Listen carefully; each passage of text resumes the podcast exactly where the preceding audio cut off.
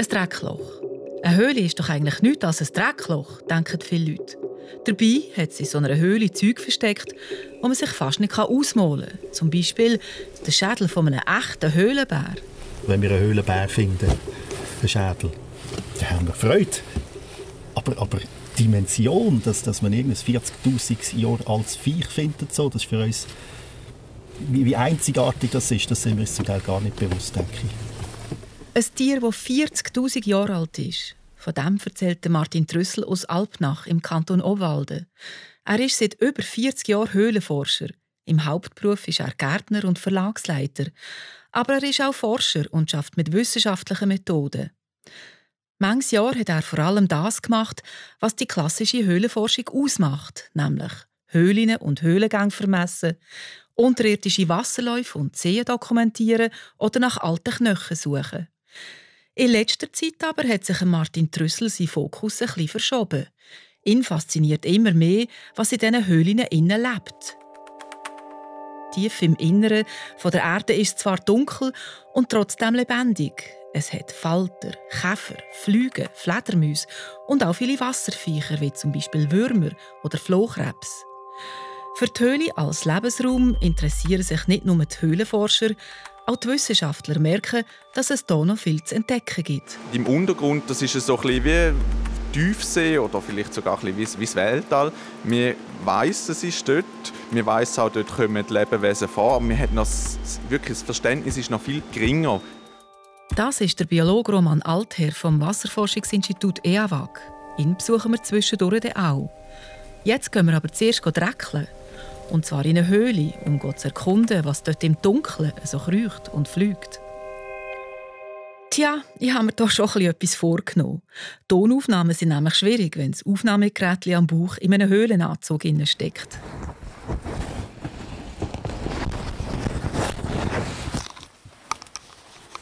Dafür ist so eine Höhlenexkursion ein richtiges Abenteuer.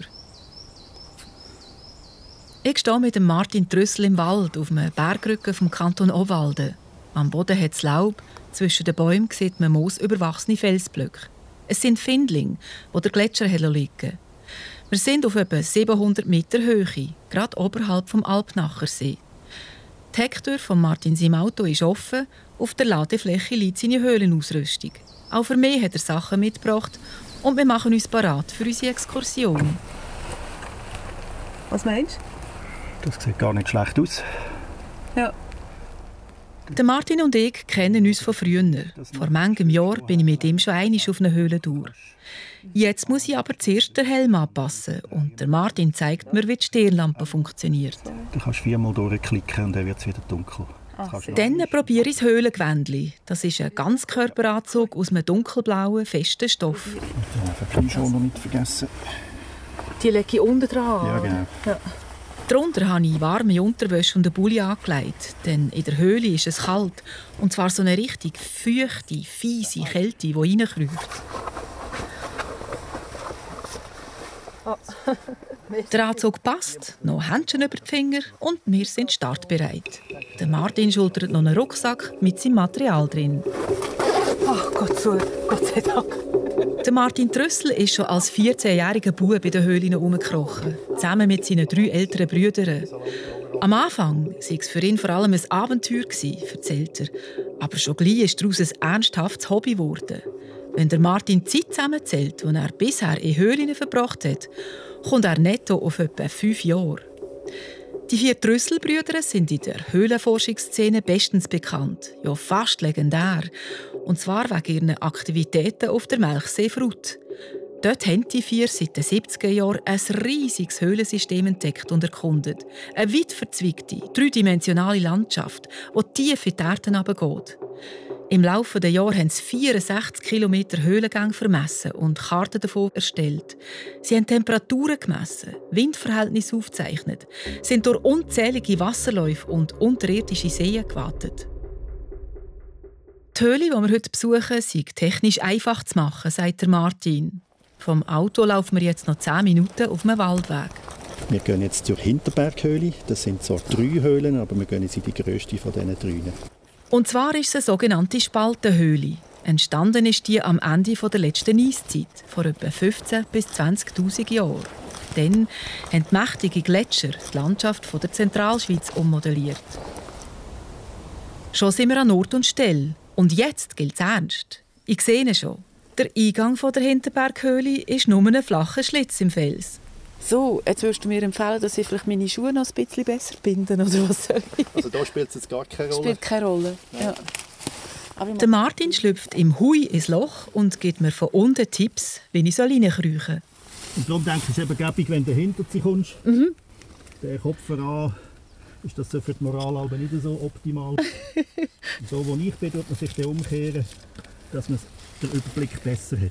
Also aufs Viertel? Ja, also noch einen mhm. Kopf voran gehen. Also doch, Kopf voran. Genau so mache ich es dann. Die ersten paar Meter auf dem Rücken, beiz voran. Dann drehe ich mich um und krieche auf dem Bauch mit ausgestreckten Armen vorwärts durch einen engen Gang. Schon ist es stockfinster, so dass ich die Stirnlampe an meinem Helm anmachen muss. Es ist dreckig, aber nicht unangenehm. Der Boden schmeckt fein nach feuchtem Fels und modrigen Blättern. Nach ein paar Minuten der erste Halt. Also jetzt sind wir hier in so einem kleinen Vorsaal. Und vor mir an der Decke hängt ein Viech. Nur gerade einen halben Meter von meinem Gesicht weg. Das ist jetzt das echte Höhlentier, das ist die Höhlenradnetzspinne. Oder die große Höhlenspinne. Es ist ein Tier, das das ganze Jahr in der Höhle lebt. Im Licht der Stirnlampe sehe ich, wie schön die Spinne ist. Sie hat einen schwarzen Leib und orange-schwarze Beine. Ganz Haufen davon krabbeln über unseren Köpfen. Und nicht nur das. An der Decke hängen auch ein paar schneeweiße Kokons, die aussehen wie kleine Luftballone. Das ist die Brut der grossen Höhlenspinne. Etwa 200 Eier hat sie in jedem Kokon drin. Dann sieht der Martin gerade noch ein zweites Viech. Auch ein Achtbeiner. Das ist jetzt ein Weberknecht hier. Der, das ist jetzt ein Laubfresser. Der lebt im Sommer draußen und kommt zum Überwintern kommt rein. Der Weberknecht ist also ein typischer Höhlengast, sagt der Martin. Wenn wir statt im Januar im Sommer in die Höhle gegangen wären, dann hätten wir keinen Weberknecht gesehen. Alle Jahreszeiten kann man eigentlich immer wieder andere Tierarten antreffen. Und das ist etwas, was die Höhlenforschung noch viel zu wenig auf dem Radar hat. Weil eigentlich heisst das, dass man eigentlich viermal im Jahr in eine Höhle muss, um wirklich das Leben von der Höhle in der gesamten Dimension äh, zu erfassen. Jetzt wollen wir weiter. Der Martin zieht ein Seil in einen Hocken, das im Fels befestigt ist.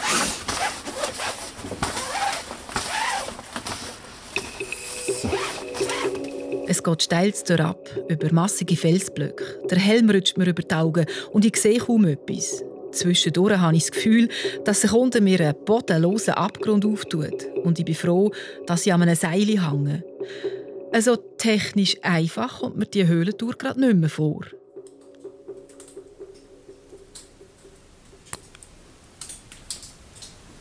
Endlich sind wir unten. Wir kommen in einen grossen Gang, der etwa 2 Meter breit und 8 Meter hoch ist. An der Wand glänzt Tropfstein in allen möglichen Formen. Mondmilch, die ganz weiss, weich und porös ist. Früher hat man das als Heilmittel gebraucht.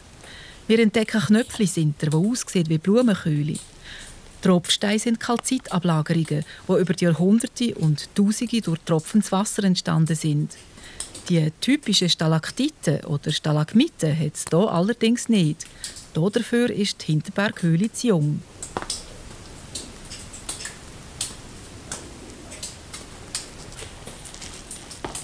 Wieder sehen wir ein Höhlentier, ein wunderschöner Falter. Im Licht der Stirnlampe fährt er sich an bewegen. Oh, tolles Muster. Mhm.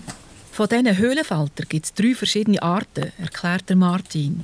Eine grüne, ganz seltene, eine andere mit grauen Flügeln, die perfekt an Fels angepasst ist und eben die vor unseren Augen. Die Trifosa dubitata, das ist die weitest verbreitete, die aber auch nur im Herbst in die Höhle kommt. Im Frühling geht der Kreislauf wieder los. Das sind grasgrüne Räubli, die in, Erlen, in den Erlen leben. Dann sucht der Martin nach Spuren von Fledermäusen. Denn in praktisch allen Höhlen gibt es die Tiere. Auf der Melchsee Frut mit ihren 20, 30 Kilometer langen Gängen sind der Martin und seine Brüder am auf richtige Fledermausstrassen gestoßen.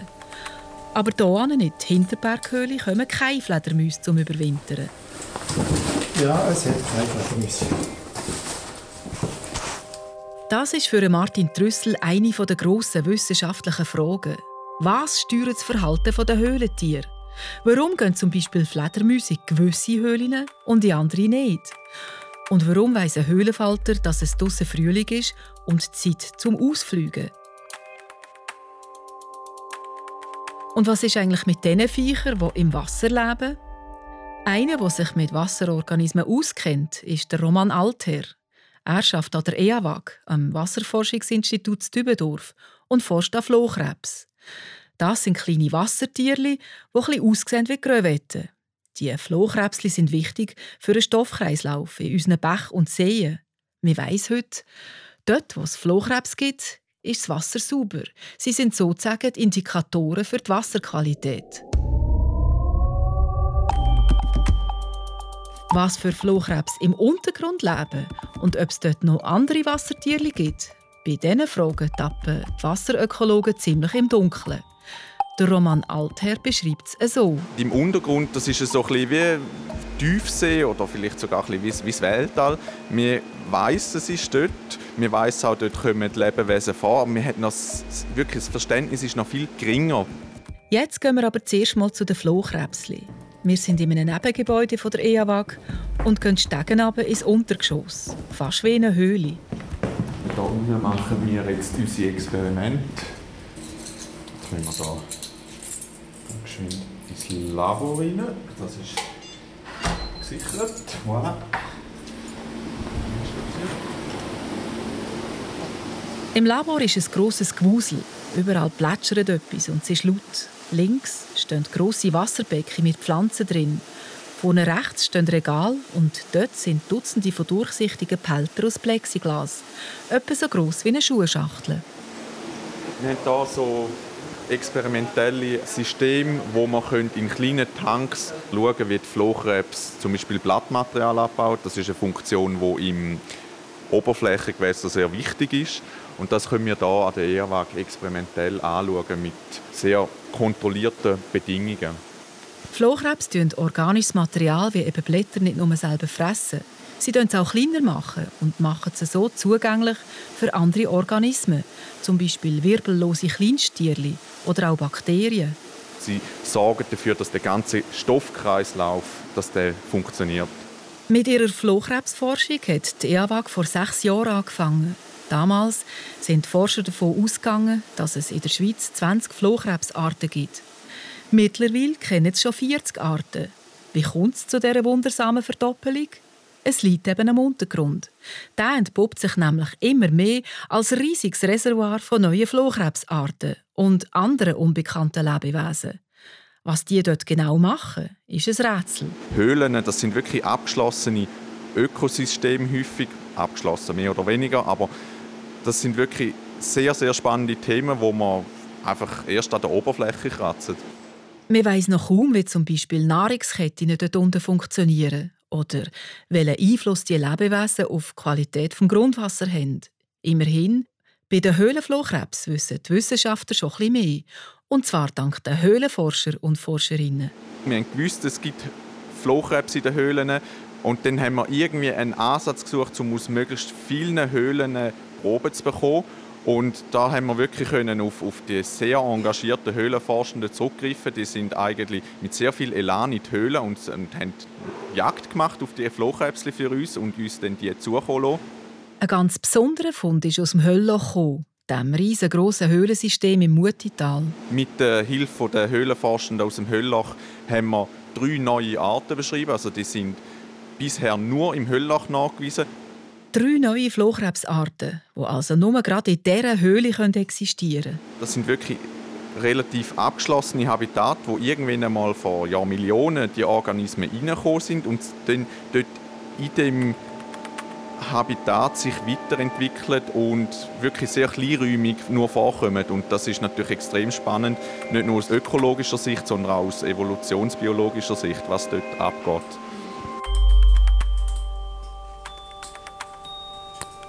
Zurück in Kanton Obwalden, in Buch von der Hinterberghöhle. Auch der Martin Trüssel macht bei dem Flohkrebsprojekt von der EAWAG mit. Vor ein paar Jahren hat er aber noch ein anderes interessantes Tier entdeckt, nämlich eins, das Flohkrebs frisst. Und das ist eine spezielle Geschichte. Die von da bei einer gefährlichen Höhle. Und genau in dieser Höhle haben wir noch in einer See so ein Viech gesehen, so ein weißes, artiges Gebilde, das im See herumgeschwommen ist. Und das ganz Spannende daran ist, gesehen, dass wir noch gesehen haben, wie das Viech den Höhlenflohkrebs fängt, den gepackt hat und, und dann verschwunden ist damit. Martin Trüssel hat das räuberische Höhlentier fotografiert, umeinander geschickt und so herausgefunden, was es ist. Ein sogenannter Strudelwurm. Nur, was für ein Strudelwurm? In Holland hat er einen Biologen aufgestöbert, der auf die Würmer spezialisiert ist. Der hat das Viech von der Melchseefrucht analysiert, auch genetisch, und hat nach einer Weile hieb- und stichfest können sagen, diese Art hat man noch nie gesehen auf der Welt. Und jetzt wird es eben wieder spannend. Mhm. Die Höhle ist speziell, die grossen Wassereinbrüche, die ja kommen, die die Höhle unter Wasser setzen, die kommt eben hierher, weil es oben da hat einen See und wenn es gewittert oder Schneeschmelze gibt, dann überläuft der See, dann kommt auf einen Moment kommen ganz grosse Wassermassen. An Martin seine These geht es so. Die Wassermassen bringen jedes Jahr Haufen organisches Material in die Höhle. Flohkrebs, wirbellose Tiere, kleinste Organismen. Der Strudelwurm mit seinen Saugnäpfen am Unterleib kann sich an den Felswänden festklammern und im Hochwasser trotzen. Wenn die Flut vorbei ist, geht er los auf die Jagd. Nach diesen Leckereien, das Wasser reingeschwemmt hat. So macht es Sinn, dass das Tier eben genau auf das Ökosystem funktioniert.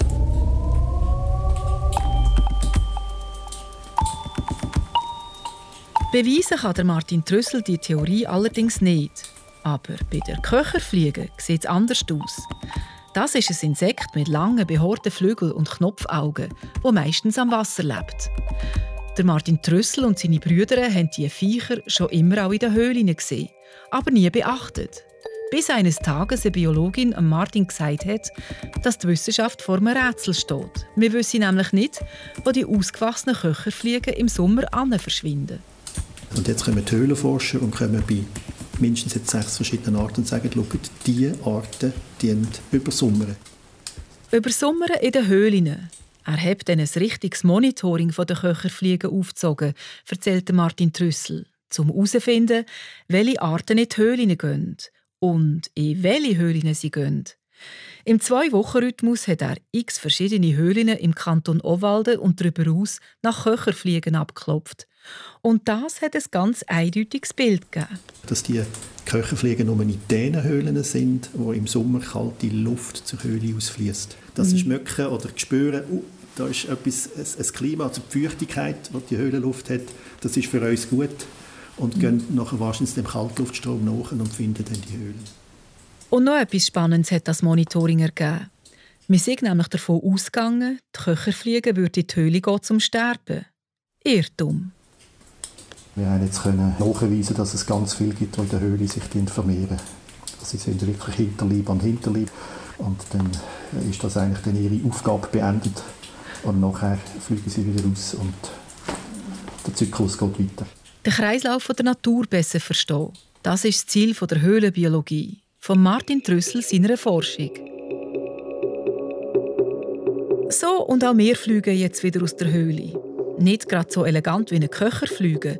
Wir müssen halt wieder durch den Dreck kriechen. Und vor allem zuerst mal wieder am Seil aufklettern. Wie ich das geschafft habe, ist eine Geschichte für sich. Draussen bin ich jedenfalls dreckig und schweißnass. Und das war Kopf voran, der Podcast von der SRF Wissenschaftsredaktion, wo in dieser Staffel im Dreck wühlt. In der nächsten Folge nimmt Christian von Burg der Boden unter die Lupe. Er ist schauen, wie der Boden gewachsen ist, was drinnen lebt und warum unsere Böden manchmal leiden. Wir freuen uns auf Rückmeldungen zu dieser Sendung per E-Mail auf kopfvoran.srf.ch oder schicken uns ein SMS, ein WhatsApp oder eine Sprachnachricht auf 079 878 65 04. Die Produktion dieser Sendung hat Daniel Theiss gemacht, Technik Lukas Fretz. Merci fürs Zuhören und Tschüss, sagt Diren Dietschi.